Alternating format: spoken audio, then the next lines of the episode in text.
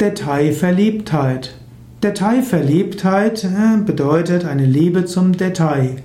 Detailverliebtheit kann als Zuschreibung positiv gemeint sein oder auch abwertend gemeint sein.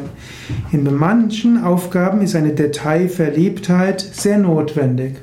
Zum Beispiel bei Steuerung, Software ist oft eine Detailverliebtheit wichtig, um auf die kleinsten Details zu achten.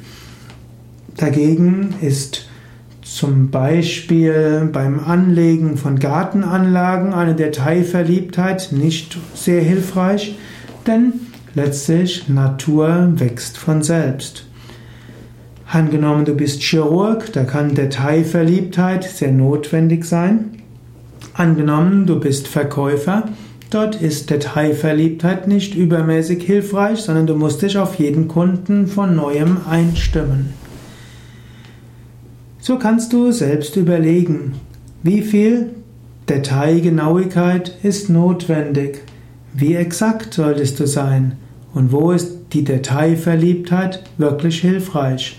Wenn du in einem anderen eine Detailverliebtheit beobachtest, nimm sie auch als tolle Eigenschaft wahr.